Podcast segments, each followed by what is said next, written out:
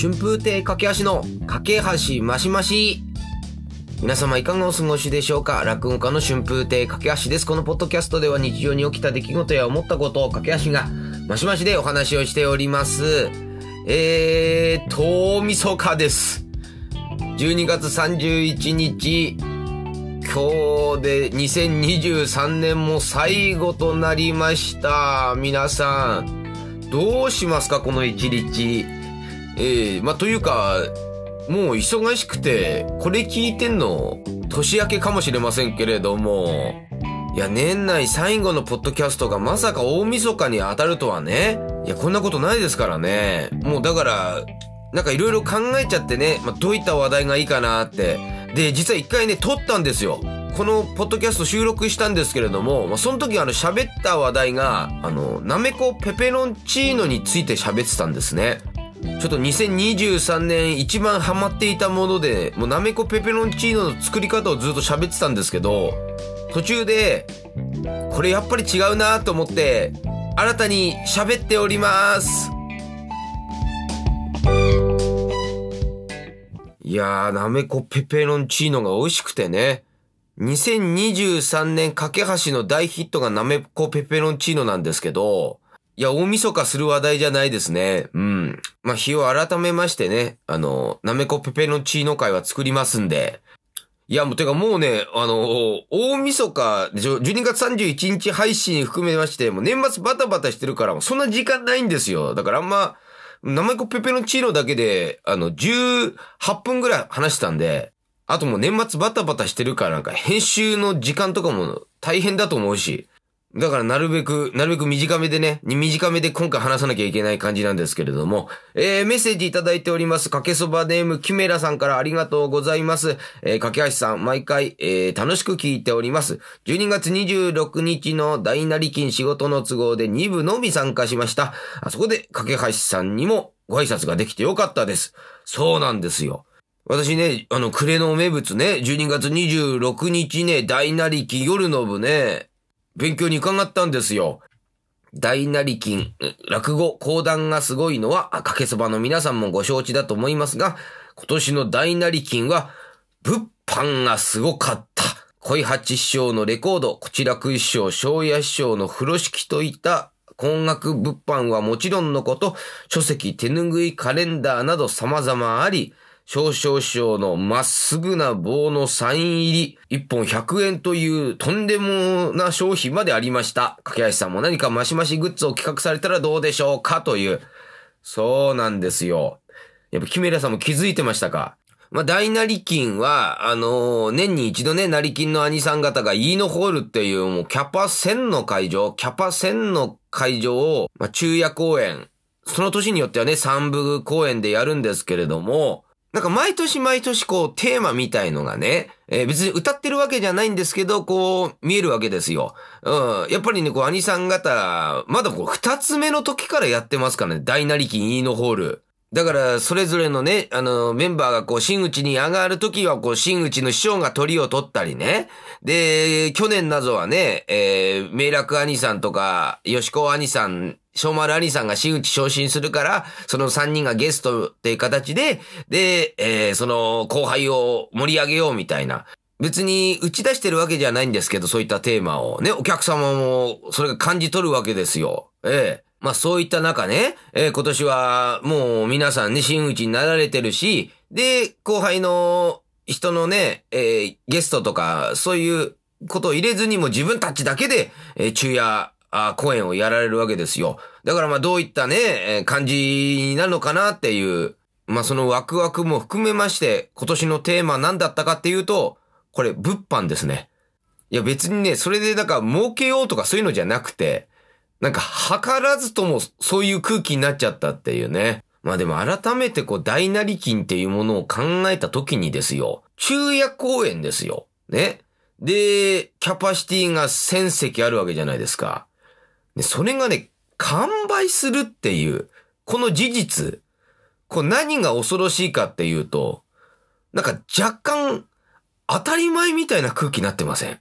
埋まるのが当たり前みたいな。まあ、それが、ある意味実力なのかもしれませんけどね。こイーノホール昼夜公演埋まって当たり前のようなね、むしろ埋まらなかった方が、おい、どうしちゃったのかって。そのレベルの集客力ってすごいなって改めてね。いや、でもね、今回ね、本当ああ、面白いなって思ったのが、まあ一応なんか毎年ね、物販みたいなものはね、えー、こうやられてんですけども、まあよくはね、あるのがね、まあ、手拭いとかね、その人の手拭いとか、あとセンスとかね、えー、そういうのが普通多かったりするんですよ。ステッカーとか、ね、アクリルキーホルダーとか。なんか皆さん想像つくじゃないですか。で、やっぱりこの、なりきなりさん方がね、真打ちに上がって、まあ、それぞれ、こう、活動していく中で、やっぱりね、一つのポイントはね、少々愛さんが野菜を作り始めたっていうのが、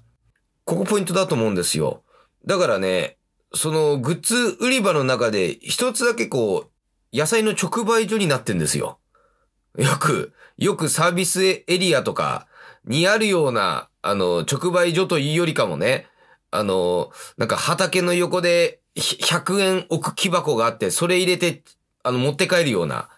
なんかほうれん草とか持って本当に人の漁師、性善説に基づいた直売所みたいな、ああいう感じになってんですよね。いやもうそれ見て面白いなと思って。なんかそれだけじゃなくて、ガチャガチャも置いてあるんですよ。で、中身がね、野菜の種。野菜の種のガチャガチャとか。まあ、それだけでも十分ね、や、やっぱ少々兄さん面白いなーって思うんですけれども、まあ、その中でちょっと物議を醸したのが、まっすぐなの木の棒なんですよ。あの、まっすぐな木の棒にこう、サイン入りで100円っていう、まあ、謎商品ですよね。いや、これがやっぱり最初にこう、と、戸惑うポイントなんですけれども、いやー、やっぱりちょっと発想が面白いですね。いや、これなんで売ってんですかってことを聞いたんですけれども、その少々兄さん曰く、まあ、いざという時、こういった棒があると、すごい助かるんだと。うん。まあ、何にでも使えるだろうって。何かハプニングとかね、なんか溝湯の事態な時は、この木の棒が役立つんですって。あのー、このぐらいの棒だったら火を起こせるって言ってたんで、それ聞いて、ああ、そうなんだって、確かに木の棒ちょっと便利かもしんないなと思ったんですけど、まあそもそもそういった棒で火を起こせるのって、少々兄さんぐらいしかいないと思うんですよ。ね、中夜公園でイノホール、もう2000人いらしても、誰一人としてそれ多分火起こせないでしょ。いや、それ買う人いんのかよと思うんですけど、早々に売れてましたね。皆さん、シャレっ気わかるから。いやー、面白かったな。木の棒。ええー、だから別に儲けようとか野菜もすごい激安なんですよ。激安で作った少々兄さんの野菜だから、まあみんな気になって買っちゃうし、あとやっぱ鮮度が命なんで、なるべく早くね、あの、売らなきゃいけないところもあるじゃないですか、野菜で。売れ残ったら嫌だから。だから、もう昼であらかた完売してましたけどね。まあそこでやっぱり、その普通の物販じゃないちょっと面白さもその感じられる中で、でね、今年ね、恋八兄さんがレコード出されたんですね。もう、え、一週間前、二週間前に、しかもね、落語のレコード。これがね、またね、今回の物販をなんか盛り上げる一つになって、ええー、もうね、あの、なんか、普通言えば落語の CD とかよくあるじゃないですか。レコードっていう、だから落語のレコードとしたら、もう、何十年ぶりじゃないですか。僕記憶ないですもん。で昔のね、昭和の名人の方々が、レコードとかで、カセットの前で出された、それ以来でしょ？ね。だオイランズとかね、それは出してたけども、そうじゃなくて落語のレコードって自体が。でね、あの、イラストもね、小八兄さんの落語の出てくる登場人物に、なんか、扮した、ね、小八兄さんのこう、似顔絵が描かれてるんですけれども、それがね、1枚ね、5000円なんですよ。えで、別これはね、あの、多分、もうほとんど、自費出版みたいな形なんで、もうそのぐらいの限界なんですけれども、で、やっぱね、兄さんこう、何がすごいかって言ったら、それどうやら、1000枚作ったそうなんですね。だからね、あのー、ちょっと、他の方と温度差がちょっと違うっていう。小八兄さんだけ。いや、他の人はやっぱ手拭いとかね、あの、まあそのや野菜とかね、あと風呂敷とかもね、これ売られてたんですけれども、ちょっと小八兄さんのやつは、あの、借金を返さなきゃいけない感じが出てて、えーだからちょっとあの、すごいね、熱量がすごいんですけれども、例えばお客さんも、やっぱり5000円レコードっていうハードルがちょっといくつかあるんで、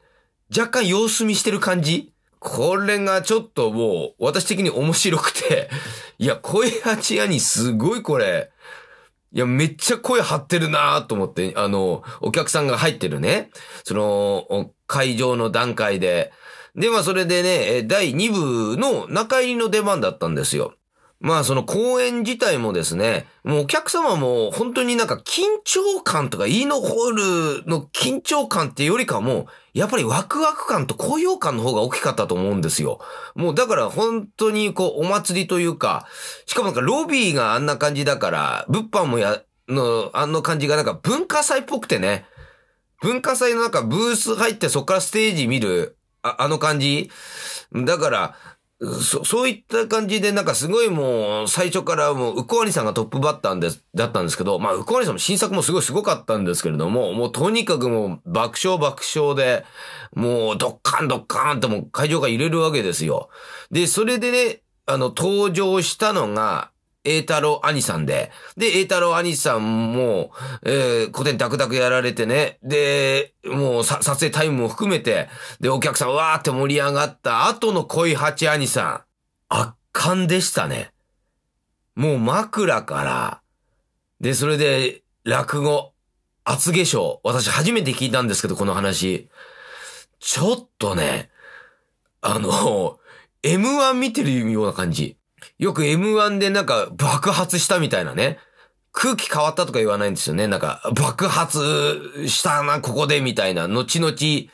あの、考察動画とかでよくみんなインタビューとかね、そういった番組で言うやつ、爆発。もう大爆発してましたよ。何度も何度も声八兄さん。いや、それなんでかっていうとね、おそらくその後の中入りでレコード売るためでしょうね。いや、もう多分その気持ちが、なんか、そ、それがなんか、なんか芸に、こ、ここで、ここで俺がお客さんを掴んでっていう。もう芸に終わったし、あとね、講座終わった後すぐロビー行ってレコード売ってましたけど、飛ぶように売れてましたよ。レコードが。いやー、すごいですね、なんか。やっぱりこの講座、講座とかね、落語とか、やっぱいろんなね、表現とかありますけど、やっぱり僕の中で一番強いなって思うのが、やっぱ講座にその人、人間が乗った時ってやっぱすごいなと思ってね。落語にその人が乗った時、うん、乗ってましたね。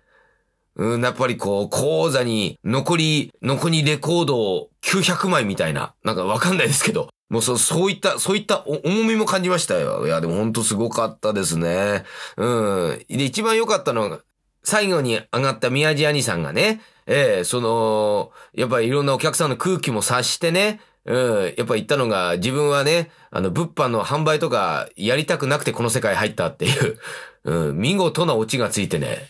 会自体も、いや、すごいですね。まあ、もともとね、成金自体がミュージックテイトから始まった、本当お客様と共にこう、歴史をね、作っていく、そういった、あ方たちじゃないですか。ね、それがイーノホールでね、どんどんどんどんね、大きくなってね、会場自体も。で、今イーノホールでやって、で、もうみんな真打ちになって、で、やっぱこのお客様も、なんか、やっぱりとの、なんか、と、共に歩んでる感じがね、なんかすごい理想的な形だなと思ってずっと見てましたけれども。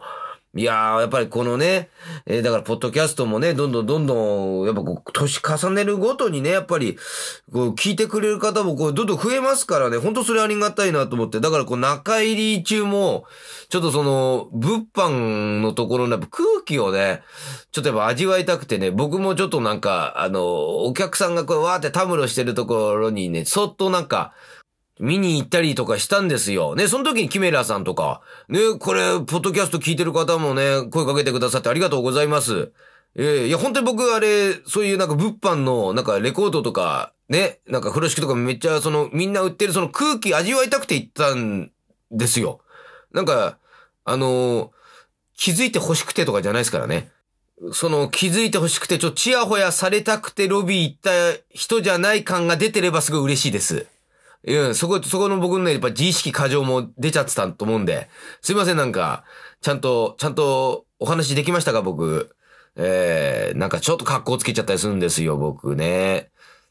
いや、だからね、もうそれ含めてね、ちょっとグッズ僕実は考えてまして、うん。っていうのもね、僕ね、販売っていう形じゃないんですけど、ちょっとね、かけましステッカー作りたいなと思って。で、かけましステッカー作って、でね、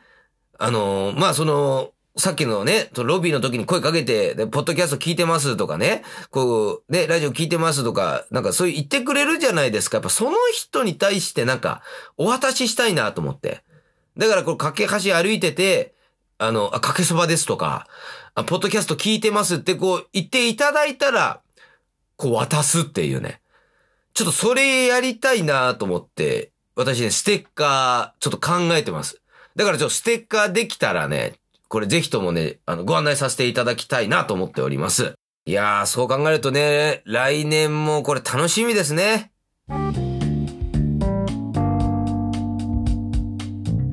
いやー、ということでもう、あっという間のエンディングですけれども、皆さんどうですか？今、おみそか聞いてる方は。でも、これ聞き始めてる頃はね、えー、大掃除の最中か、まあもう諦めてるところですかね。うん。まあ、大掃除、なあ来年できたらいいな、みたいな。そういうことも大事ですからね。えー、いや、本当は1年間ありがとうございます。えー、っとね、このまたメッセージいただいて、あ、ごとっこさん、ありがとうございます。えー、いつもいつも、えー、架け橋ポッドキャスト、あ、違う、かけましポッドキャストですね。失礼しました。かけましポッドキャスト50回1年間お疲れ様でした。毎週日曜日が来るのを楽しみに拝聴してました。また来年もかけはしさんの日常をマシマシで聞かせてください。私の今年の振り返りです。近場だけでしたが、かけはしさんの講座いろいろ見に行けて本当に楽しかったです。あと、定石デビューもできました。2月、浅草園芸ホール、11月、池袋演芸場、12月、新宿末広亭に行けて、本格的に落語の世界を知ることができて、優越感を感じています。いや、ありがとうございます。えー、架橋さん以外にも、お話家さんを知ることができたし、いろんな演目を聞くことができて、落語をますます好きになりましたと。私の今年の漢字は、橋です。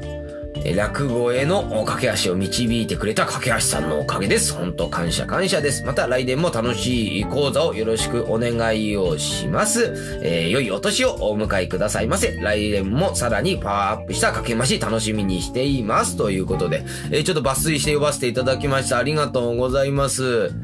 いやーなんかもう50回ね、いい喋ってたんですね。うーん、どうですか ?1 年間。私の息継ぎは、本当に、